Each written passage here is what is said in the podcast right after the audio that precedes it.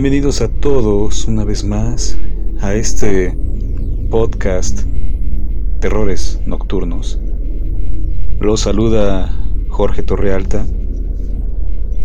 Y antes que cualquier cosa, quiero agradecerles a todos quienes nos escuchan, quienes soportan mi voz, quienes soportan todas estas historias, a veces asquerosas, a veces sin sentido. Gracias a todos ustedes. Ya llegamos a, a, un año, ha transcurrido un año desde que iniciamos este proyecto. Y por eso, una vez más, extiendo mi agradecimiento por su tiempo, por su escucha, en donde sea que llegue este podcast, en cualquier país, en cualquier región del mundo. Gracias a todos ustedes. Y ahora los dejo con la tercera parte de La Piedra del Diablo.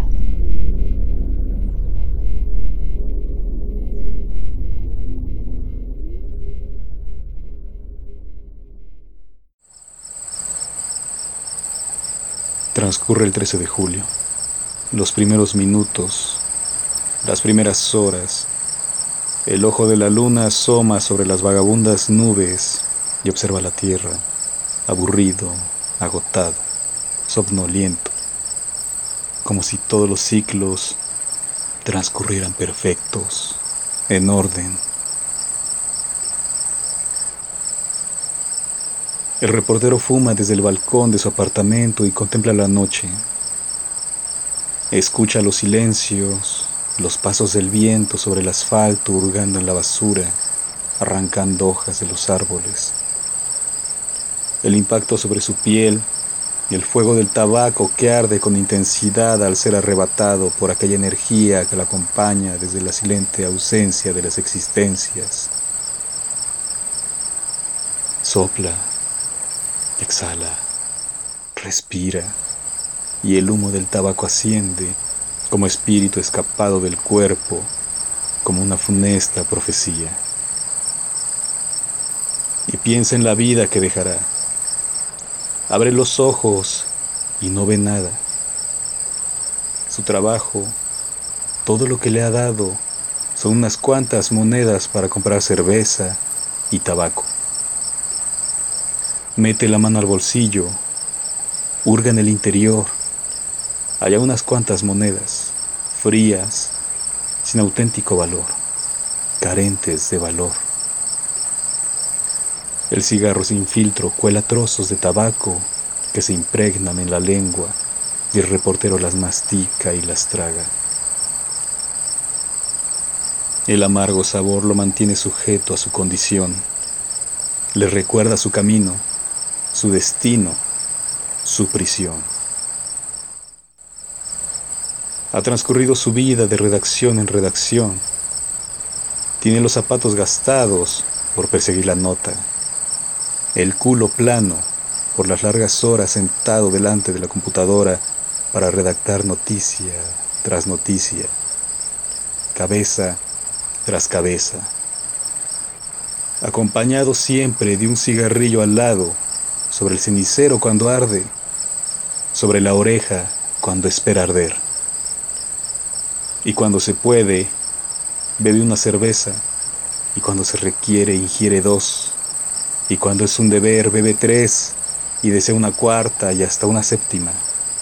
Pero el trabajo, siempre el trabajo, aquel obstáculo perenne, incesante y demoledor que ni deja vivir, ni dormir, ni soñar, ni morir. ¿Qué hay del amor? Solo los ingenuos afirman el amor, lo pronuncian y los asesinan. El reportero sabe que tal mentira solo es eso, una palabra vulgar e imbécil. Vas a echar una mirada al mundo para saber que no hay amor, que no existe, que es un invento. Mujeres y hombres, solo hay eso, hembras y machos, cigarrillos, cervezas y estrellas, y en lo bajo, en lo muy bajo, la miseria del hombre acompañada de unas cuantas monedas, insuficientes siempre, sin valor, obtenidas con dolor. Además de eso, el reportero no tenía sino lejanas reminiscencias de su familia, algunos amores insignificantes, tan insignificantes como el primero y el último. Echó otra fumada la noche sin tiempo, como si fuera eterna o no existiera, y el tabaco se consume a fuego lento, aspirado de la boca, de los labios, hasta la profundidad de los pulmones, y allí arde y duelen los nervios. Aquella noche no durmió. La luna lo miraba con indiferencia. Las nubes pasaban aburridas agotadas en busca de una estrella para descansar, iluminadas bajo su luz. El reportero echó otra fumada y volvió los ojos al mundo y observó la oscuridad, rutilante, deslumbradora, y se descubrió solo y ausente. Entonces tiró el cigarro y el último brillo de las brasas fueron ahogadas por el viento y el hombre se volvió para entrar a su habitación y ya no pudo ver dónde caía el filtro. Dentro del refrigerador le esperaba una cerveza fría.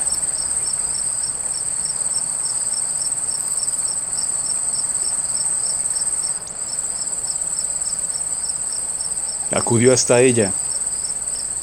La abrió con la navaja Victorinos que siempre cargaba en su bolsillo trasero y se tumbó en el sofá a mirar el techo. Al lado descansaba su computadora que mostraba en la pantalla un archivo docx con apenas un par de párrafos y líneas y palabras destacadas en amarillo, encabezadas por el título Abismo de Sirio, pretensión de novela. Sin apartar la mirada del techo y la cerveza de la boca, el periodista alcanzó el teclado con la mano derecha y comenzó a escribir. Una dos, tres, cuatro, y hasta veinte palabras aparecieron sucesivas en aquella hoja, que decía así. Mañana puede terminar todo. Siempre mañana se advierte funesto desde el hoy. Quién sabe si acaso mañana veremos el mañana. Es una porquería, dijo el periodista que dio el último trago a la cerveza y siguió escribiendo. No hay nada mejor que morir. No tengo nada, no dejo nada. Si vuelvo del ritual, si aún soy el mismo perdedor, la computadora seguirá aquí, en esa misma página, con esas exactas palabras. Entonces continuaré esta historia que lleva detenida desde hace mucho tiempo. La vida de un suicida que robó un cohete de SpaceX o de la NASA o de Virgin o de Blue Origins, aún no lo sé. Escapa de la Tierra y viaja a Sirio solo para tirarse desde aquella estrella y terminar con su vida. Volveré para terminar la historia, pero si no regreso, esta será la evidencia de que un mal, o qué sé yo, avanza sobre Puebla desde la zona arqueológica de Manzanilla. No será el mismo y seré otro. Se supone que mejorado. Así que ya veremos. Haremos la comparación con mis otras novelas y lo que escriba tras mi regreso. Repito, si es que sucede. Así que no escribiré más porque la cerveza se ha acabado. Fumé el último cigarrillo y las palabras, por insignificantes que sean, se han ido. Escaparon de mi mente a través de la ventana apenas verse escritas como parte de esta novela sin sentido. Y ahora forman parte de la noche y transitan al espacio como peces y eventualmente alguien más las capturará y pronunciará o escribirá en alguna novela, un poema o las plasmará en su tumba. El periodista había publicado dos novelas, una de ellas acerca de su ámbito, llamada Viejas Argüenderas, origen del oficio periodístico, y la otra, una larga noche y solo una taza de café. Un relato de su juventud cuando cursaba la universidad. Además de ello, tenía cientos de cuentos, poemas y otras novelas. Pero nada de ello estaba publicado, sino que había sido rechazado por casas editoriales y fracasado en diversos concursos literarios. No tenía nada, ni siquiera la seguridad de vivir, de despertar. Daba igual si vivía, moría o lo que sea. Estaba seguro que de ser real lo de aquella secta sería lo único asombroso que sucedería en su vida, carente de milagros, de eventos extraordinarios.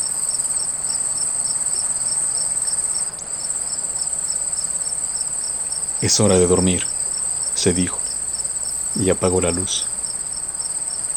Echó al suelo los cojines del sofá, se tiró sobre el mueble y jaló una cobija que allí descansaba y se cubrió. La luz de la luna iluminaba aquella sala, una luz sobria, como un beso en la mejilla tras terminar una relación sexual que impactaba de lleno sobre el desnudo pecho del periodista, como el beso candente, recíproco, de una prostituta excitada que entrega el cuerpo por pasión luego de guardar el dinero en la cartera. Buenas noches, Luna, dijo el periodista, y cerró los ojos. Y la luna permaneció en la oscuridad hasta que poco a poco llegó la mañana e iluminó la noche y el reportero despertó. Apartó la cobija, se levantó, acudió hasta la ventana y recibió el aire para despertar del todo. Luego volvió dentro y preparó café, hasta tres tazas, y las bebió de golpe, una tras otra. Entonces se vistió con ropas blancas y cargó sus cosas en su mochila, cámara fotográfica, lapiceros, libreta de apuntes, papel de baño, uno más, y salió camino a la zona arqueológica. Abordó su bicicleta y emprendió el camino. Anduvo así durante una hora sin detenerse, desde el centro de la ciudad hasta las afueras de la misma. Por fin ingresó a aquella zona marginal donde el cielo, lúgubre, anunciaba lo que estaba por ocurrir. Pronto vio las calles despejadas, abandonadas de la gente, que se resguardaba en sus casas y observaban la marcha de los zombis, peligreses vestidos con prendas blancas que ocupaban las avenidas, caminando uno detrás de otro hacia la zona arqueológica. Sin importar que fueran niños, ancianos, mujeres, jóvenes, todos tenían un rasgo en común. La mirada perdida, el ser ausente, el cuerpo vacío. Aquella marcha se diría una procesión macabra, una imagen terrorífica que daba cuenta de la manipulación de la secta y su poder de convocatoria pues por donde fuera que andaba, el periodista hallaba a estas personas que a pesar de mostrarse lozanas, erguidas y desafiantes, se advertía un rasgo interior de miseria, de putrefacción, como carentes de espíritu, de empatía. El periodista ganó las calles y llegó a las primeras pirámides, donde encontró a otras personas, desdichadas estas, pobres, enfermas. Eran aquellas que motivadas por el dolor acudían a recibir un prodigio de la piedra del diablo. Viejos, enfermos, tullidos, enfermos de cáncer, ciegos, en fin. Fue en ese punto que el reportero pudo escuchar los cantos de los reunidos, de los asistentes, aquel om de la primera vez una potente vibración que atraía como un magneto al metal. Apenas escuchar aquella sílaba, una fuerza lo sujetó y trajo hacia la pirámide, donde se encontraban varias personas, todas de blanco. Entonces bajó de la bicicleta, que dejó recargada sobre un poste de energía eléctrica, y avanzó al lado de los demás mientras tomaba fotografías de aquella blanca procesión. En solo tres meses, la secta había incrementado el número de sus fieles en gran medida y cada uno de los asistentes, sin que se les ordenara, ocupaban un espacio en el campo, sentados uno al lado del otro, delante del otro, en estricto orden. Y permanecían así, silentes, esperando que todos estuvieran reunidos. Cada uno llevaba a cabo esas acciones, excepto el reportero, que se paseaba de un lado a otro capturando todo lo que acontecía, retratando los rostros sanados por la pirámide y la faz de aquellos dolientes que acudían por un milagro. La piedra del diablo estaba ahí, insípida para quien la viera por primera vez. Nada interesante a no ser por su tamaño y lo que aseguran que hace. El hombre capturó desde lo lejos cada uno de los detalles de aquella roca, que según contó el plomero borracho, vino del espacio. Por su parte, el sacerdote, que vio llegar al reportero y lo dejó hacer, cuando advirtió que no llegaría más feligreses, lo llamó con un ademán. Y este, antes de acudir, apuntó la cámara y disparó. Luego echó a andar hasta aquel hombre. Sé por qué estás aquí, dijo el sacerdote que lo recibió con su brazo izquierdo extendido y los dedos apuntando hacia el reportero, que una vez más tomó una foto del sujeto. ¿De verdad lo sabes? inquirió. Así es, pero no por mí, sino por la pirámide. Su espíritu me lo ha dicho. ¿Y qué dijo? Estás aquí en busca de respuestas, de conocimiento, no de sanación corporal. Pocos son como tú. La mayoría son estos, dijo, y pasó la mano delante de los asistentes, como si corriera una cortina. Hombres y mujeres absorbidos por el mundo que quieren sanar su cuerpo, ver, caminar, solo para integrarse al mundo. Ya son diferentes pero prefieren ser iguales e insertarse al mundo que los odia, que los discrimina, que los olvida. Tú, en cambio, vienes para responder tus dudas, en busca de algo superior. ¿Qué es ese algo superior? inquirió el reportero. No lo sé. Esa respuesta es solo para ti, y será respondida en el interior de la pirámide. En tu caso nadie más sabrá de tu recompensa es invisible, es un sentimiento, una visión. En los demás es evidente el cambio, los ciegos ven, los tullidos se levantan, los mudos hablan y luego olvidan el milagro. El mundo los consume, los pervierte hasta hacer de todos una masa informe. Insisto, tú eres diferente. Sin embargo, uno no basta. Uno es nada. Todos ellos saltarían sobre ti si yo no estuviera aquí. Detestan al diferente, por ello no lo son, no desean serlo.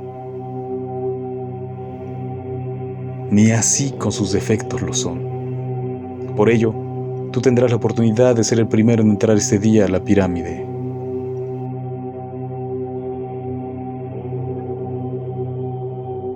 El reportero no dijo nada y dejó hacer al sacerdote quien lo tomó del antebrazo y lo situó delante de la piedra del diablo. Luego unió sus manos haciendo una cavidad entre ambas, unidas por la punta de los dedos en lo alto y los pulgares juntos, formando un triángulo que daba la impresión de una pirámide de carne.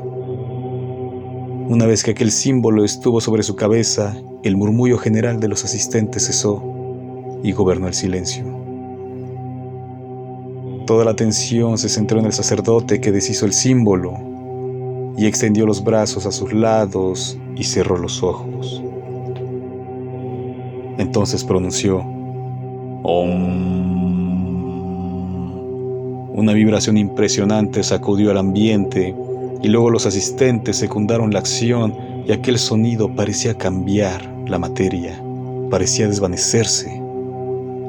Y he aquí que el sol que se hallaba en su cenit, se tornó negro, iluminado por una oscura luz y una energía venida de aquello golpeó la tierra y he aquí que la oscuridad se escurrió cual sustancia viscosa, bajó y se posó sobre la cúspide de la pirámide e ingresó en ella, y el día volvió a ser. La tenebrosa luz manaba de las grietas y ranuras mientras aquella sagrada vibración invadía el ambiente. Todo desde el interior de aquella ruina. El sacerdote se volvió hacia el periodista y él sintió la voz del hombre en su conciencia que le ordenaba desnudarse, y así lo hizo. Se despojó de las ropas. El anciano dio la espalda a los congregantes y caminó hasta la pirámide.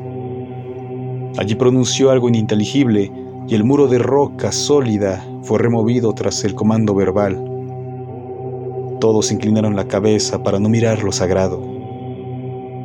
Luego, el sacerdote tomó de la mano al reportero y lo llevó hasta la entrada de la pirámide. Él avanzó y desapareció en el interior. La puerta se cerró al instante. No supo más del exterior. Todo era luz en torno a él, como si se hallara en la nada, en el principio de la creación, eternidades antes de la singularidad que dio origen al universo. Aquella extraña luminosidad era semejante a un espejo que reflejaba todo hacia el infinito. Y en todo se desbordaba la nada. Era uno como Aleph blanco que evidenciaba todas las cosas. El reportero repasó su cuerpo y no halló rasgos identitarios, sino una blanca piel sin imperfecciones, sin vellos, sin poros, sin sexo. De pronto, de todas y de ninguna parte apareció una figura idéntica al otro, sin embargo, no se reconocía.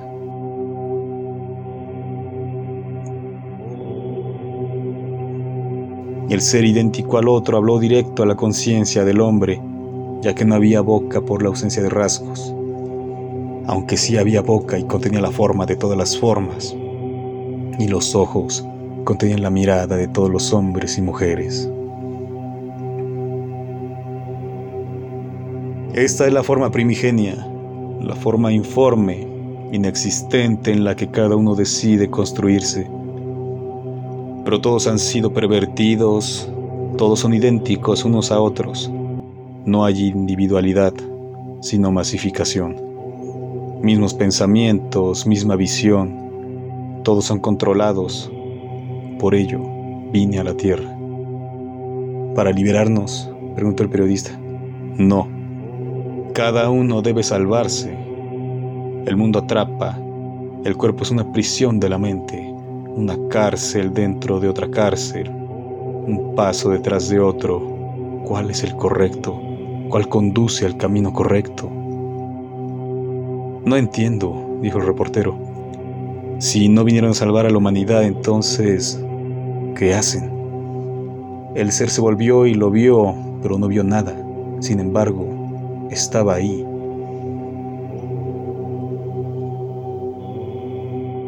He venido a salvar al planeta. Soy el exterminador. Silencio, silencio. Silencio. La plaga, eh, el parásito es... El periodista no pudo hablar. El blanco ser le cayó de un beso, cubrió sus labios con los suyos y penetró con la lengua. El órgano avanzó lento, cauteloso, explorando cada espacio de aquella cavidad, dientes, lengua, encías, paladar, hasta llegar a la garganta.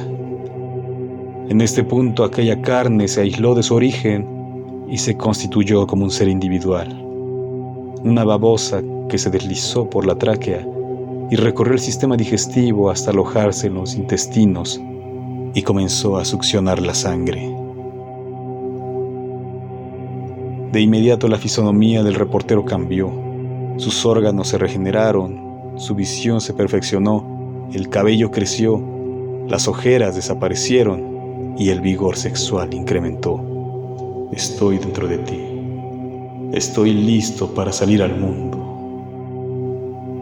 dijo el periodista, aunque ya no era él.